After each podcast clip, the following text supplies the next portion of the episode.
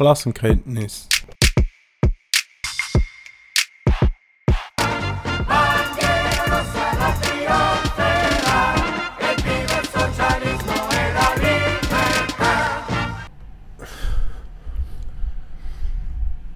Es ist wieder soweit. Die zweite Folge geht online. Willkommen zurück. Ich würde mir zuerst mal Danke sagen für alles positive Feedback, das ich für die erste Folge bekomme, für all die 5 Sterne Bewertung. Macht weiter so, teilt und spreadet das Zeug. Und ja, heute bin ich fast stolz auf mich, dass ich es geschafft habe, einen Insider fast zu holen oder jemand, der ein bisschen Ahnung hat, wie ich, was nicht so schwer ist in der Thematik, weil in den letzten zwei Wochen ist vieles passiert und vor allem im Iran und ich konnte den Sam organisieren, vom, wo ursprünglich vom Iran kommt und auch ein bisschen Wissen hat über das Land, nicht so wie ich. Und ja, Sam, wie geht's dir? Hey, gut, danke, selber. Ja, auch super. Ja, willst du dir noch kurz ein bisschen vorstellen, von wo du kommst? Und Äh, ich bin der Sam, eben, wie du erwähnt hast, bin ich ursprünglich, also meine Eltern sind aus dem Iran. Ich bin hier in Zürich geboren und aufgewachsen. Und ja, jetzt hast du mich diese Woche mal angefragt, ob ich hier hinkomme, ein bisschen etwas erzählen über die ganze ja, das ist vielleicht noch so eine lustige Story. Das ist so am 4 Uhr morgen. Er war ein super DJ gewesen in einer Bar und dann hat er voll an. Und am 4 Uhr morgen ist er, ich war am Arbeiten gewesen, und am 4 Uhr morgen ist er voll geil aufgelegt. Und irgendwann kommt einer von hinten und sagt, hey, Iraner. Und ich so, ah, kommst du vom Iran? Und so ist das Gespräch eigentlich entstanden. Und so bin ich auf die Idee gekommen, ey, das wäre mega spannend, so eine Folge von jemandem, der ein bisschen mehr Ahnung hat und auch so Hinterblick hat.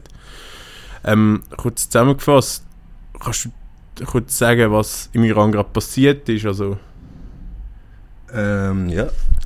Also jetzt in den letzten drei Wochen, so wie du gesagt hast, ähm, ist es zu Ausschreitungen gekommen.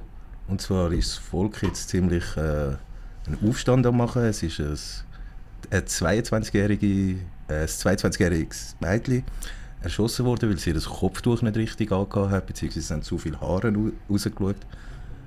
Oh, ich habe jetzt glaube ich erschossen gesagt, das weiß man glaube ich nicht ganz sicher, aber Also- jedenfalls ist getötet worden. Ja, soviel ich weiß, also ich habe mich auch ein bisschen eingelesen. Es hat so, im Iran gibt es ja, ist ja ähm, hat so eine Sittenpolizei. Das ist so die Polizei, die schaut, so, dass komische Regeln durchgeführt werden. Und sie hat den Kopf durch. Sie war mit dem Bruder unterwegs. Gewesen. Wichtig ist sie so ursprünglich aus, aus der kurdischen Seite. Es gibt noch einen kurdischen Iran noch. Genau. Ähm, und ja, dann ist sie dort irgendwie äh, verhaftet worden mit, glaube ein paar anderen. Und dort auf der Zelle, wo sie war, ist sie dann irgendwie, also das weiß man, glaube nicht, irgendwie, irgendwie geschlagen und so worden. Und nachher ist sie an, der, an diesen Verletzungen, so wie ich es verstanden habe, gestorben. genau. Das hat dann wie so einen Auslöser gegeben, also ein Pulverfass.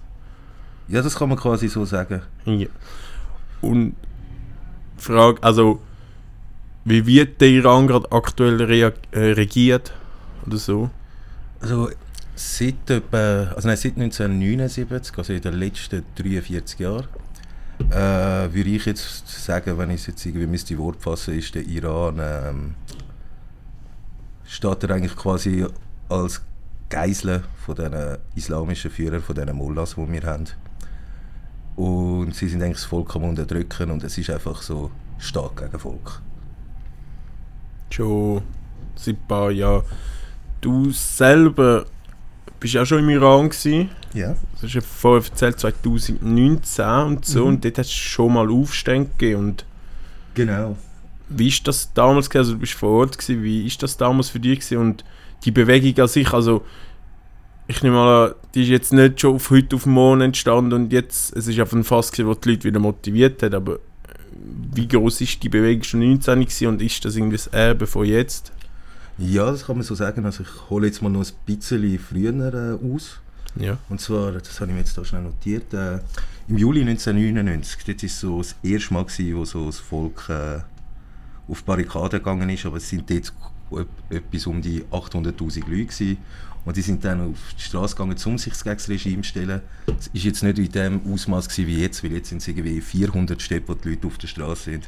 Damals sind es nur in Teheran und Tabriz, gewesen. das sind zwei grosse Städte. Und die Proteste sind dann etwa irgendwas um die fünf Tage gegangen und dann haben äh, äh, hat das Regime eigentlich den Protest wieder unter Kontrolle gehabt. Dann ist es weitergegangen äh, im 2009. dort war das grüne Movement. Gewesen. Dort war ein das Problem, gewesen, dass äh, die Reformisten äh, das Ganze in die Weg geleitet haben. Also so ein bisschen, die Reformisten meine ich damit einfach so, der eine Präsident ist gewählt worden, es ist gesagt worden, es ist Wahlbetrug gewesen, und der andere Präsident ist einfach einer von diesen Reformisten gewesen. Aber wenn ich jetzt ehrlich muss sagen, ist es ein bisschen so, wie wenn du zwischen Scheiße und Scheiße musst wählen. So wie in Amerika. Genau. ja. Und deswegen ist das dann auch irgendwie nach acht Monaten ein bisschen abgeflacht und so. Und dann hat es auch noch 2017 irgend so eine Ausschreitung gegeben. Die habe ich jetzt aber nicht mehr ganz im Kopf und lassen wir die mal schnell beiseite, weil dann kommen wir jetzt eigentlich zum 2019, wo du vorher angesprochen hast. Eben, wie du schon erwähnt hast, ich war da damals gerade in der Ferien im Iran und dort haben sie dann irgendwann so in meinem in den letzten zwei, drei Tagen, als ich da war, hat die Regierung irgendwie über die Nacht äh, die ganzen Gas- und Benzinkosten ums x-fache erhöht. Und die Leute sind dann wirklich auf Barrikaden gegangen, weil ich weiß nicht, ob du es mitbekommst, aber der Iran steht ja eh schon seit Jahren unter Sanktionen und so. Wirtschaftlich geht es ihnen nicht wirklich gut. Sie haben irgendwie eine Inflationsrate von äh, 50 Prozent. Wenn du das jetzt zum Beispiel mit der aktuellen Inflationsrate in Deutschland vergleichst, die sind irgendwo zwischen 7 und 9 Prozent, wo es gerade äh, äh, sind. Und ja, äh, zu dieser Zeit hat es dann ein richtiges Blutbad gegeben. Also wirklich, die jungen Leute sind auf die Straße und innerhalb von 48 Stunden sind irgendwie 1500 äh, junge Leute erschossen worden. Es ist dann wirklich so weit gekommen, dass die Regierung selber äh, mit Snipers auf Demonstranten geschossen hat. Der Qasim Soleimani, das ist einfach gesagt damals noch der oberste Offizier vom Staat gewesen. Richtig böser Mensch, also und ich würde sagen, das Beste, was der Trump in seiner politischen Karriere gemacht hat, ist, äh, sich umgebracht zu haben. Aber das lassen wir jetzt mal beiseite eben. Der hat damals, der, also der Qasem Soleimani, der hat damals irgendwelche Terroristen angestellt gehabt, und zwar irgendwie Hashtashabi aus dem Irak, Hezbollah aus dem Libanon, äh, weitere Milizen aus Jemen, Pakistan und Afghanistan. Und das sind alles terroristische Organisationen. Der Qasem Soleimani hat die alle rekrutiert, um zum, äh, zum in Iran kommen und auf die Kids zu schiessen, die jetzt gerade auf der Straße äh, am Demonstrieren sind. Und eben in 48 Stunden sind es dann irgendetwas um die 1500 Kinder gewesen, die getötet worden sind. Und das hat dann ein bisschen abgeflacht, mit dass äh, Corona gekommen ist. Kurz danach war ja eben die weltweite Pandemie mit dem Covid-19 und alles. Und ja, äh, und die Leute eben, ich muss sagen, also, wie du vorher selber gesagt hast, es war klar gewesen, dass es wieder zu dieser Ausstellung kommt. Also, ich würde sagen, das Volk war wirklich auf Standby, gewesen, bis wieder irgendetwas passiert und sie wieder auf die Straße können gehen Und was ich auch noch spannend finde, Iran, das ist, also ich habe heute mal, ich bin wirklich schlecht informiert über Iran, ich weiß nicht so viel, aber was ich weiß, ich habe heute mal googelt, Iran, und dann habe ich mal Karte gesehen, Iran ist hure groß, also das ist so, das ist so G und der Irak und Afghanistan und alles rundum und Iran ist wirklich so ein großer Fleck.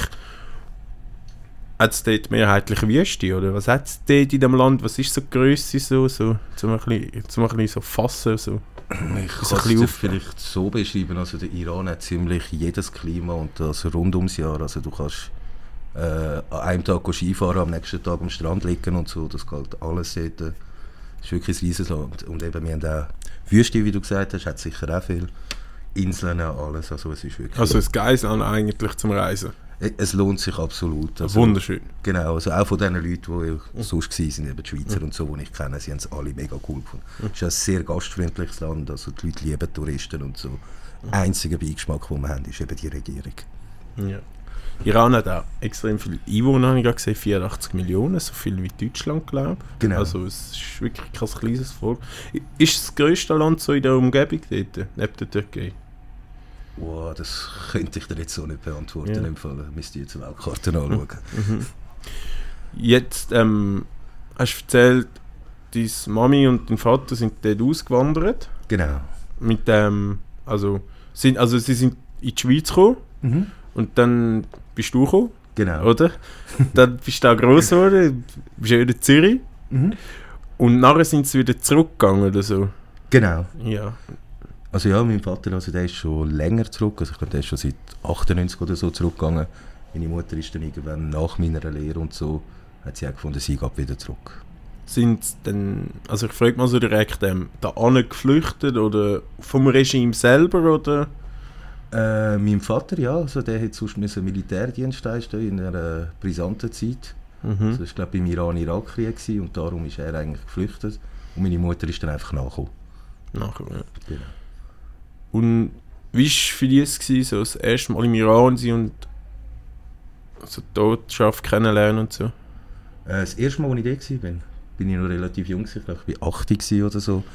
Und das war wirklich also, sehr überraschend für mich. Gewesen. Also, du kommst an am Flughafen und dann stehen einfach irgendwie, was weiß ich, 50 Verwandte dort, die du noch nie im Leben gesehen hast. Jeder will dich umarmen, jeder will dich küssen und so. Das ist wirklich etwas sehr... Eigentlich etwas so Schönes.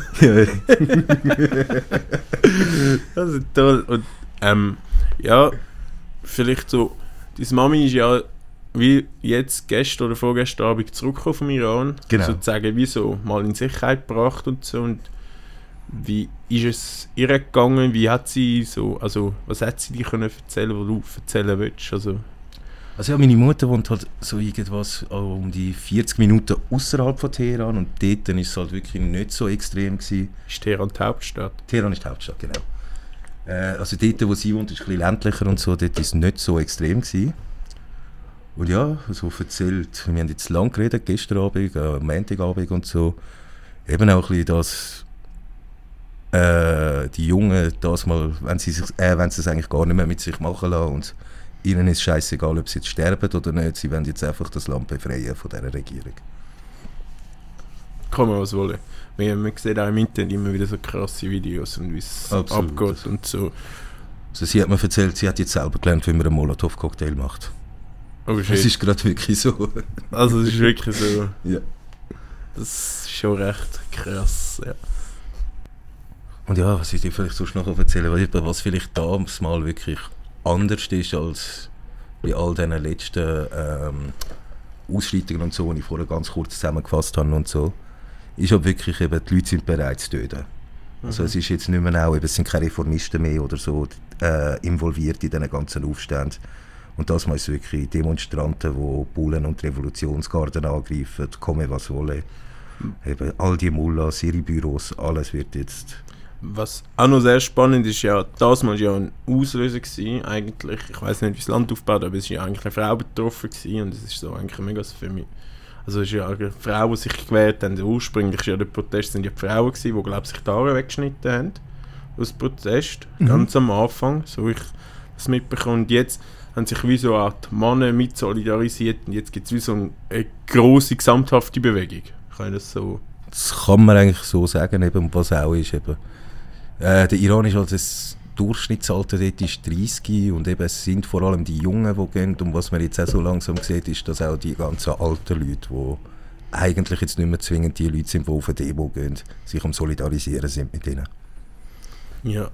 Und was gibt es für Strömungen in dem Land? Also, jetzt gehen doch nicht die Leute auf die Straße und so. Und gibt es irgendwie so, jetzt hast du äh, fast 30 Jahre der, Dings, die Diktatur, die islamistische Diktatur gehabt. Mhm. Was gibt es jetzt da für Strömungen auf der Straße? Was bewegt sich jetzt da so ein bisschen um? Also, gibt es irgendwie so, blöd gesagt, irgendwie so eine sozialistische Strömung? Gibt es irgendwie so eine rechtsextreme Strömung? Oder was, was sind so Tendenzen? Was kannst du so aus deinem Bauchgefühl sagen? Über das habe ich wirklich auch lange mit meiner Mutter geredet und so. Und eben, es ist gar nicht mehr wirklich irgendeine Strömung im Sinne von, eben, dass irgendwie politische Bewegungen so ist, sondern wirklich, also Menschen wollen einfach nur noch ihre Freiheit. Und was sich so der Großteil wünscht, wäre wirklich irgend so eine Demokratie nach ein bisschen amerikanischem Vorbild, so wie ich es verstanden habe.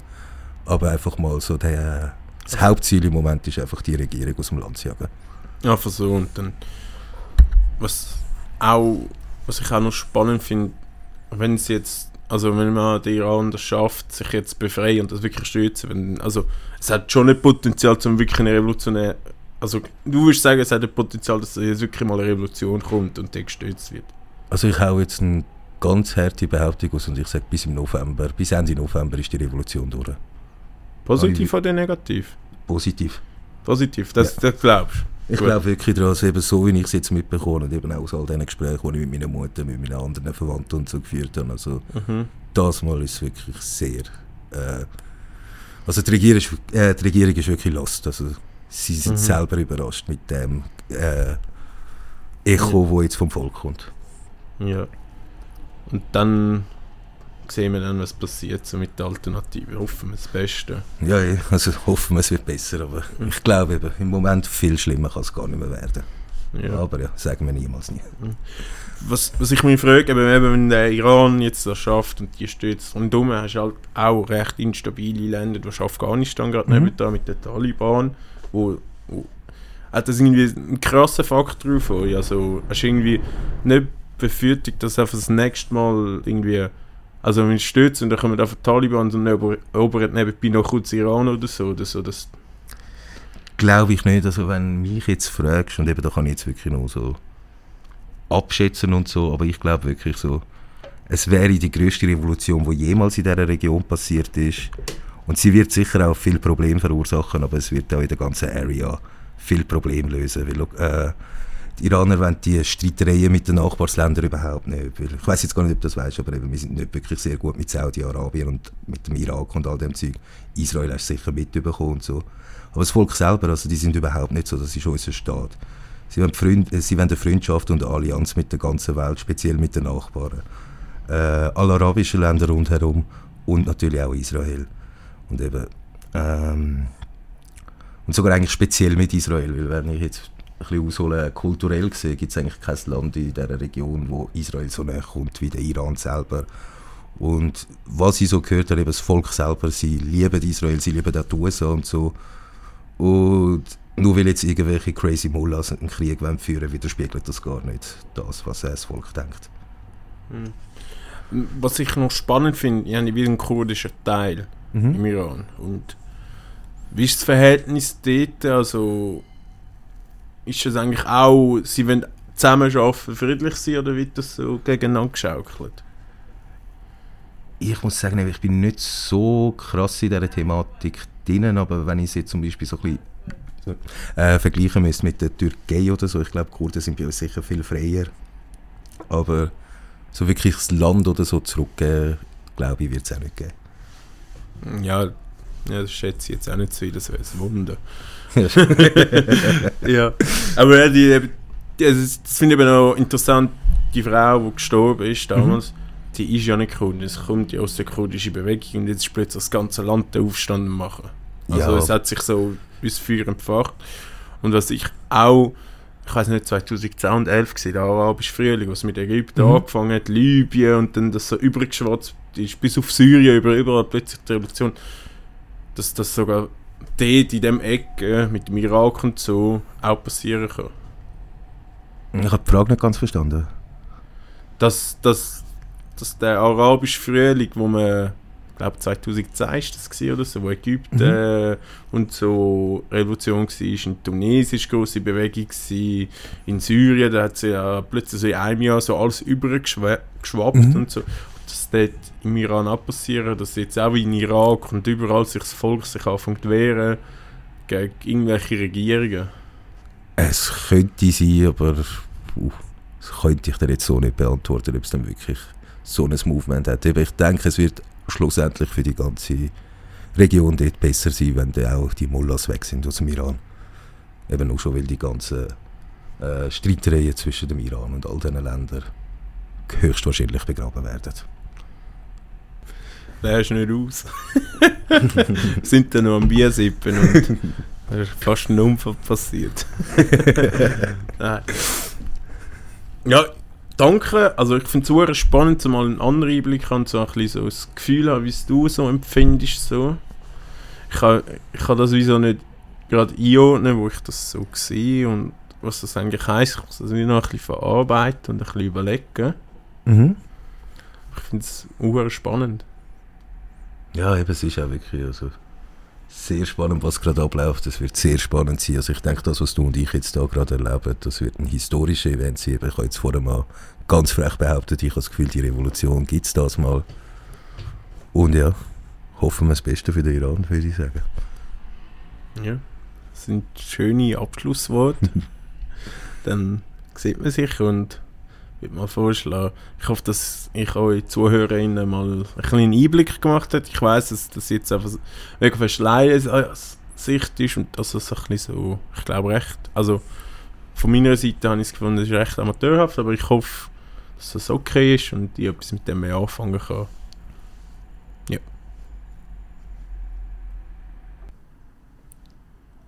Jetzt haben wir einen fliegenden Wechsel gemacht, noch ein paar Bierli.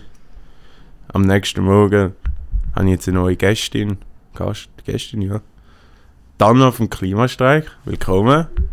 Danke für die Einladung. Bitte. Den Sam haben wir verabschiedet. Ihm geht es hoffentlich gut heute Morgen. Er hat auch ein bisschen viel getrunken, aber mir geht es jetzt auch super wieder. Freue mich. Anna, was hast du gestern Abend gemacht? Ich hatte eine Sitzung, gehabt, eine Sitzung, wo du geschwänzt, geschwänzt hast. Ich kann einen Podcast auflegen, das ist wie verteidigt. Ja, ja. Ich will erst nachher saufen. ja, und dann bin ich heim. Dann habe ich auch noch ein bisschen gesoffen, muss ich ehrlich sagen. Ich habe mir auch noch ein paar Gläschen Limoncello gegönnt. Allein im Bett.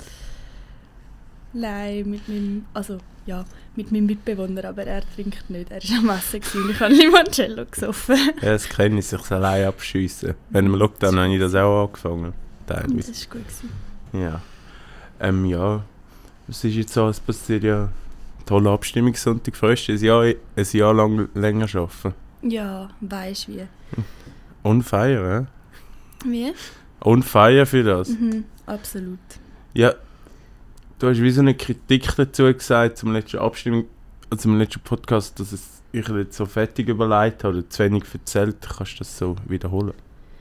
Ja, mir hat ein bisschen gefehlt, dass in dem letzten Podcast irgendwie nicht darauf eingegangen wurde, ist, wieso ähm, einfach nur abstimmen nicht lange zum, zum wirklich äh, eine gerechte und eine, Lebens also eine gerechte Gesellschaft und eine lebenswerte Zukunft erschaffen. Ähm, dass es wie nur um die Abstimmung gegangen ist und nicht erwähnt wurde, ist, dass es auch noch andere Arten gibt, Politik zu machen ähm, außerhalb vom Parlament und außerhalb von diesen von diesen demokratischen, also mehr oder weniger demokratischen Stimmrecht, ähm, ja, dass das wie nicht erwähnt wurde ist im Podcast, hat mir ein bisschen gefällt. Ja, und mit Abstimmen allein kannst du ja nicht ändern. Blöd gesagt. Genau. Oder so. voll. Kräfteverhältnis. Was ich eigentlich immer habe schon wollte machen und das noch nicht gemacht habe dem Podcast. Nach der dritten Aufnahme kommt es dazu. Erklären, wieso mein Podcast Klassenkenntnis heisst. Das wäre vielleicht noch wichtig, die meisten Leute wissen es nicht. Ähm, also ich nehme an, die meisten checken. Also, doch, die einen checken es, die anderen nicht. Aber es geht, es geht darum, ich habe mir beim Schreiben so ein bisschen überlegt, ähm, was ich näher kann, was nicht zu offensichtlich ist. Da bin ich auf Klassenkenntnis gekommen. Aus, aus dem Grund, ein bisschen vereinfacht gesagt, es gibt so einen Typ mit Boot, der heißt Marx. Er, sieht, er hat teilweise ein bisschen Bücher geschrieben und so und der hat eigentlich die Welt ganz versimpelt gesagt so in zwei Klassen eingeteilt und das sind die, die besitzen und das sind die, die nicht besitzen. Und wir sind in einer Klasse, die nicht besitzen und wir müssen das Besitzen aufbrechen sozusagen. Und das Ziel ist eigentlich durch den Podcast, dass die Leute so ein grösseres Klassenbewusstsein in der Schweiz vergrößert. Und wir haben den- den Namen mal erwähnt und ja. Ich glaube, das ist sehr massentauglich. Ja, ist doch gut. Ja. Und Samstag? Ja, Samstag, ähm, Samstag geht es ab. Samstag gehen wir auf Birr, weil in Birr im Aargau, das kennt wahrscheinlich niemand, das ist ein mega kleines Dörfli, ähm, aber dort wird der Bundesrat acht neue Öl- und Gaskraftwerke anbauen. Das muss man sich mal vorstellen, im Jahr 2022, nach dem Hitzesommer und nach den Überschwemmungen, die wir hatten. Pro Einwohner ein Gaskraftwerk. Ungefähr so. Ungefähr so. Ja, und es ist absurd. Jetzt wollen sie dort die neuen fossilen Kraftwerke anbauen. Ähm, und an der Infoveranstaltung dazu haben die vom Bundesamt für Energie nicht mal können sagen, wie viel CO2 das die werden ausstoßen. Also mega viel. Der Bundesrat hat mega viele Verordnungen, mega viele Umweltstandards und alles außer Kraft gesetzt, um einfach möglichst schnell da die Kraftwerke anbauen ähm, zum falls es würde dazu kommen, ein Loch im Stromnetz füllen. Sind die dann bis im Winter schon gebaut? Nein, die sind erst im Februar einsatzbereit. Ja, äh, ist schon echt schon. Sind sie schon am Bauen? Sie können theoretisch schon anfangen. Ich weiß nicht, ob sie jetzt gerade schon am Bauen sind, aber sie haben seit dem 26. September ähm, den definitiven Beschluss, dass sie jetzt das bauen. Und es ist mega krass, weil sie haben nicht mal, man hat wie nach dem definitiven Beschluss fünf Tage für eine Einsprache. Also die Einwohnerinnen von Bier haben fünf Tage für eine Einsprache. Aber die Einsprache verhindert oder verzögert den Bau nicht. Die Einsprache ist einfach so, ja, ihr könnt mal Einsprache erheben und vielleicht bekommt ihr dann eine Sache, äh, äh, wie nennt man das? Eine Ähm, Gutschrift. Ja, halt wie so eine Entschädigung dafür. Aber der Bau verhindert es nicht. Der Bundesrat hat das einfach so im Alleingang gemacht. Mega viele Verordnungen außer Kraft gesetzt. Ähm, mega undemokratisch. Nicht mal Einsprache ermöglicht. Und jetzt bauen sie einfach die scheiß neue Kraftwerke. So in einer, in einer Zeit, wo wir eigentlich gerade ähm, ja, massiv sollten, sollten neu in Klimaschutz investieren und nicht neue Öl- und Gaskraftwerke bauen. Ja, dann verrissen. Ja, komplett. Ja.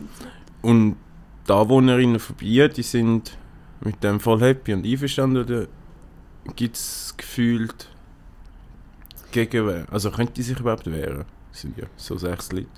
Voll, also es sind schon ein bisschen mehr als sechs. Ich weiß nicht, wie viele Einwohner Innenbier hat.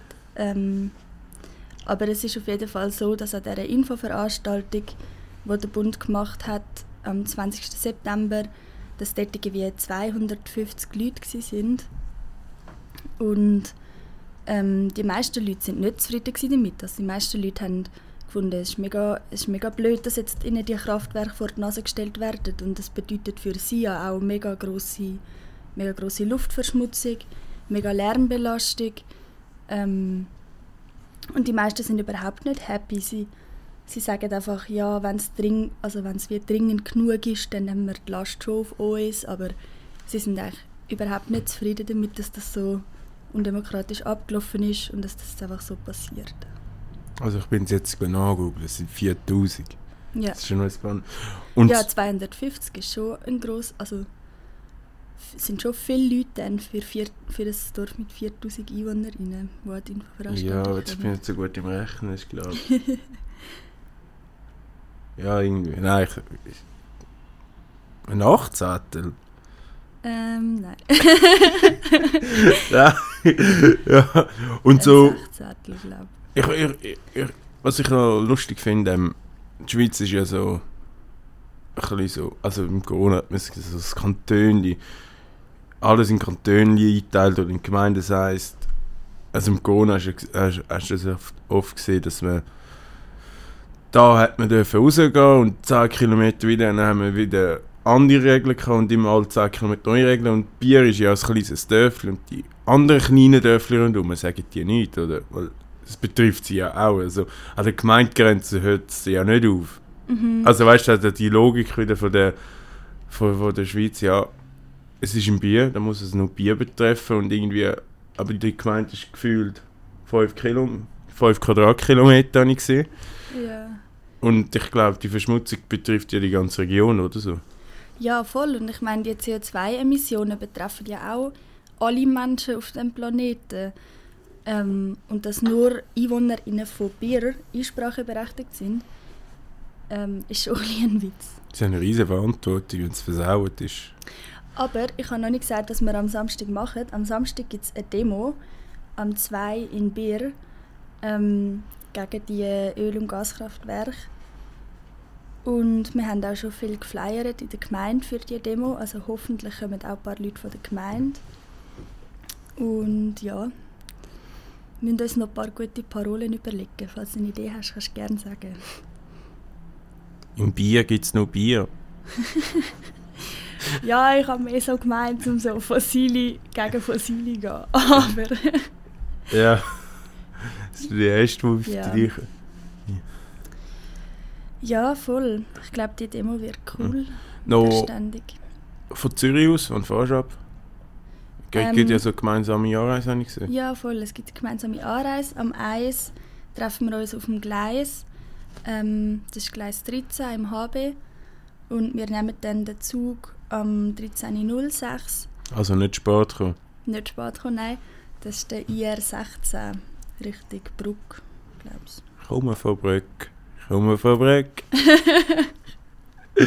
oh, ja, ein bisschen der Arsch ist. Ich kann leider nicht gehen. Ich muss im Brockenhaus wieder Zivildienst machen. Mhm. Also sehr wichtig momentan. ich schreie doppelt so laut für dich, ist gut. Ja, ist gut, freue mich. Ja, Hm. weiß nicht. Wobei, was ich noch wichtig finde anzusprechen, ich weiß nicht, ob das im Podcast mit dem, im ersten Podcast mit dem Fips schon gesagt hast, weil ich habe den ganzen leider noch nicht gelesen. Das ist schon gut, Ähm.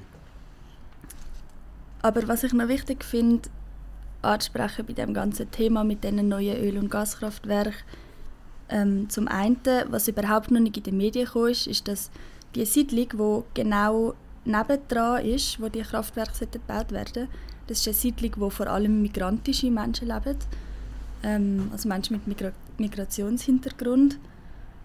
Und das Dorf Bier ist eigentlich dann hinter dieser Siedlung erst.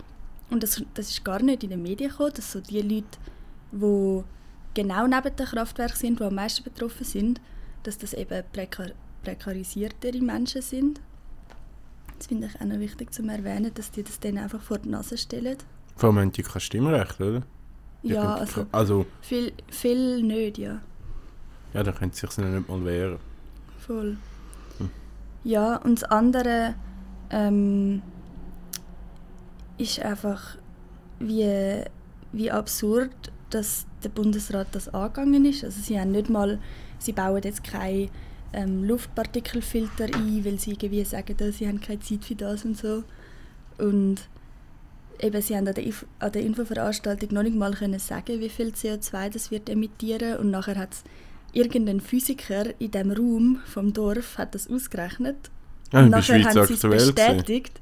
Mhm, das ist eine mega lustige Folge. Es ist so in der Infoveranstaltung und jemand fragt so, ähm, jemand vom Klimastreik, es sind ein paar Leute vom Klimastreik da gewesen, hat Wo gefragt, Bier wohnen.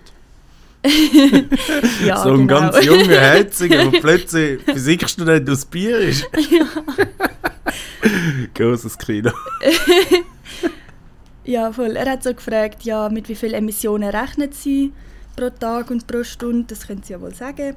Und nachher sagt der Experte vom Bundesamt für Energie sagt einfach so, ähm, ja, zu den Emissionen, da bin ich jetzt überfragt. Das ist so lustig. Und nachher kommt so der pensionierte Physiker aus dem Dorf, was ausgerechnet hat. Und nachher bestätigt das der vom Bundesamt für Energie so, ja, das könnte etwa ankommen. Ja, und das sind 1600 Tonnen CO2, die da pro Tag ausgestoßen werden, wenn die laufen. Und der Bund sagt ja zwar, dass das nur so Reservekraftwerke sind, aber gleichzeitig ähm, wissen wir genau, dass die sind, Öl, äh, sind Gaskraftwerke, aber man kann sie auch mit Öl betreiben. Und ich meine, die werden nicht, nicht betrieben werden, wenn sie mal stehen. Von dem her, wir müssen wirklich unbedingt verhindern, dass die, dass die gebaut werden und das Also, so eine spannende Frage. Jetzt ein bisschen kaltes Wasser geht. Was mü- müsste jetzt der Bundesrat machen? Anstatt Gaskraftwerke bauen. anstatt Gaskraftwerke bauen. Ja. Also, Sie, müsst, sie müssten zum einen mal ähm, aufs Energiesparen setzen, viel mehr, aber nicht aufs individualisierte Energiesparen, von wegen, ihr solltet weniger duschen, sondern sondern ja, der grösste Teil der Emissionen wird ja von der Mobilität verursacht, oder? Das ist der motorisierte Individualverkehr, all die Leute, die Auto fahren, allein. Und oder das Zweite. oder das Zweite. ähm, genau, und was man dort halt muss machen muss, ist, dass man den ÖV ausbaut und ein gratis ÖV macht oder zum Beispiel in Deutschland das 9-Euro-Ticket wieder einführt, weil dann so viel mehr Menschen den ÖV würden nutzen und der ÖV zu 50% auf erneuerbare Energien läuft und ähm, ja, einfach auch pro Person viel, viel weniger emittiert. Von dem her, man müsste das angehen, aber systemisch und nicht indem man Leuten sagt, ähm, irgendwie, hey, mal ein bisschen weniger duschen, zum Energie sparen. Was ich auch ein Lieblingsthema wieder ist, ähm, das Militär ist ja einer der grössten CO2-Verursacher, oder? Ja. Also das ist ja, also wenn man bei den Amerikanern schaut, das ist ja Top 1 mit Abstand und so und die Schweizer. Mhm. Also ja, das Zeug braucht einfach viel Energie, ein bisschen so Panzer fahren und ein bisschen umschiessen und ein bisschen wichtig sein. Und die Schweiz hat jetzt gleichzeitig das Armeebudget erhöht. Mhm. Ich meine sogar, also indirekt tut das auch den CO2-Pegel und die Energiekosten Mhm. wieder gut tun. Voll, man hat zum Beispiel auch statt ähm, irgendwie 36, nein, sind es 36 oder 40, einfach viel zu viel ähm, F-35 kaufen, also die neuen Kampfflugzeuge, hätte der Bundesrat auch einfach können massiv in erneuerbare Energien investieren, in den Ausbau von Solarenergie, Solaroffensiven machen, dass irgendwie Photovoltaik auf jedes Dach gebaut wird. Ähm, aber nein, stattdessen kaufen sie Kampfflugzeuge, wo die Schweiz ja garantiert wird brauchen in der nächsten Zeit. 36. 36, ja. Ja, es ist so lächerlich. Ich meine, die grösste Gefahr, die die Schweiz im Moment hat, ist, das ist die Klimakrise. Das ist, das ist die grösste Bedrohung. So. Die gesamthafteste Bedrohung. Mhm. Und dass man die überhaupt nicht angeht, sondern stattdessen sogar noch Gaskraftwerke und Ölkraftwerke baut und sie weiter anheizt, das finde ich so absurd und so realitätsfremd auch. Mhm. Ja, und die Armee ausbauen. Ja, gleichzeitig sind wir noch Mhm. im Krieg machen und alles Mögliche noch. Ja, also. What the fuck? Ja. Ja. Ich versuche das jetzt so mit etwas Positivem abschließen, also immer so ein bisschen schwerfällt. Also das, Im letzten Podcast hat ein Kollege geschrieben, wie es am Hockey war. Ja, wenn ich den Podcast höre, habe ich das Gefühl, die Welt geht unter. Und ich so gefunden, ja, nein. Nein, es, hat, es, es, hat- es hat die Leute motiviert, politisch aktiv werden, dass nicht die Welt untergeht und nicht Ja. depressiv im Zimmer werden. Mhm. Nein, also ich glaube, das Positive ist ja sicher auch, dass, dass es jetzt irgendwie etwas Konkretes ist, der Bau von diesen neuen Öl- und Gaskraftwerken, wo man sich auch als Klimabewegung und als generell Bewegung für eine, für eine lebenswerte Zukunft kann dagegen einsetzen. Es ist ein direkter Ansatzpunkt, wo man kann sagen, hey, wir wehren uns jetzt gegen das. Ähm, und ich glaube, das kann schon ein gewisses Momentum auch aufbauen. Und ich spüre das auch schon ein bisschen. Am Get Active vom Klimastreik gestern sind irgendwie 20 neue Menschen gekommen. Ja, ich, toll. ich habe sie gestern noch kurz gesehen. Ganz viele junge Menschen, die motiviert sind, das Klima Voll. zu retten Voll. und Hummus essen. Voll, ich meine so, Krisensituationen sind immer mega schlimm, klar, aber gleichzeitig ist es auch, ähm, ist es auch ein Moment, wo man kann, wo man kann eben so eine gemeinsame Bewegung auch aufbauen Ja, das sehe ich schon. Eigentlich kann ich mit etwas anderem Positivem abschließen. Etwas viel Banales. Aber äh, unser Legendenbundesrat der Uli ist zurückgetreten. Ah ja, Und der Ich find, Freiheitstrichler. hat, ja, ja, also der, äh, eigentlich müsste mal Erfolg machen, nur mit seinen Skandalen. Ich glaube, also Mhm. ich, ich muss sagen, Uli politisch totaler Trottel, also voll nicht auf meiner Linie, aber ich habe das Gefühl, wenn ich mit ihm von diesen sieben Bundesräten in einem Lift eingesperrt wäre, wäre der Uli, glaube ich, so mein Lieblingspartner, weil irgendwie, er ist irgendwie so real. Er ist so, es klingt blöd, aber er ist so, er ist wirklich der, wo er ist. Er ist seine Meinung und, und irgendwie, das macht ihn schon, fast ein bisschen sympathisch, was sehr Mhm. gefährlich ist. Und ich finde, sein Abgang hat schon Legendenstatus mit einfach so einem Paukenschlag. Finde, ja, solange es kein Äs ist, ist es wie egal. Du stehst so und denkst, ja, so etwas ist Bundesrat in der Schweiz. Mhm. Ja, bin froh, sind wir den Schwurbli los. Ja. Er ist auch der einzige Bundesrat, der öffentlich gesagt hat, er braucht nur eine Impfung. Ja, und also er ist ja in einem Freiheitstrichler-T-Shirt gefettelt worden. Nein. Ja. es, ist, es ist so tragisch, dass es wieder auf eine Art lustig ist. Also, Mhm. darum, beste auf Uli, das kommt noch irgendwann. Ich freue mich. Ja. Hast du irgendwelche wichtige politische Termine im Oktober? Oder findest du, musst du erwähnen? Hey, ja, also zum Beispiel ähm, jetzt am Samstag, wo wir am 1 uns am HB treffen, um auf Bier zu gehen. Ähm, aber es gibt natürlich auch am 22. und 23. Oktober die CARE-Konferenz. Da gibt es nächsten Mittwoch eine Spezialfolge drüber. Freut euch. Also nein, Mittwoch wird aufgenommen, aufgeladen wird, glaube ich, am Donnerstag. Ja, voll. Also die CARE-Konferenz in der Roten Fabrik, die, ist sicher auch, die wird sicher auch mega spannend. Da gibt es mega viele Vorträge von mega vielen verschiedenen Leuten. Kannst du kurz erklären, was Care ist? Ja, Care-Arbeit ist, ähm, umfasst eigentlich alle Sorgearbeit, alle reproduktive Arbeit. Also das heißt, die Arbeit, die unbezahlt ähm, oder unterbezahlt verrichtet wird, wo mit Erziehung, Pflege, ähm, ja, in diesem Bereich ist. Also zum Beispiel, ähm, wenn ich jetzt irgendwie meine kranke Mutter pflege tue, dann tue ich Care-Arbeit leisten. Und das wird mir ja nicht zahlt, einfach so. Und die wird eben überdurchschnittlich, also ja, zum grössten Teil eigentlich von Frauen verrichtet ähm, oder von Flinta-Personen.